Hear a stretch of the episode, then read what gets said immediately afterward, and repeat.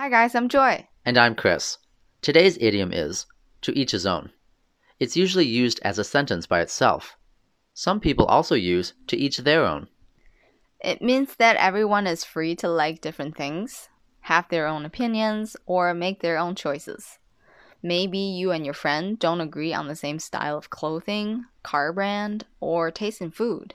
It's okay for people to be different.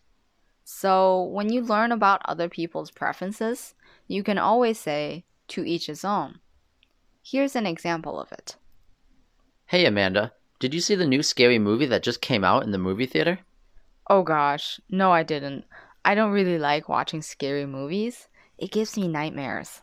Really? But this movie is so great. You really gotta see it. Um, I'll pass. Wow, you like scary movies?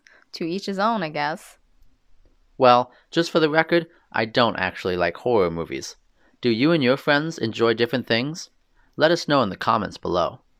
And if you're looking for private English classes, feel free to contact us. Talk to you next time. Bye.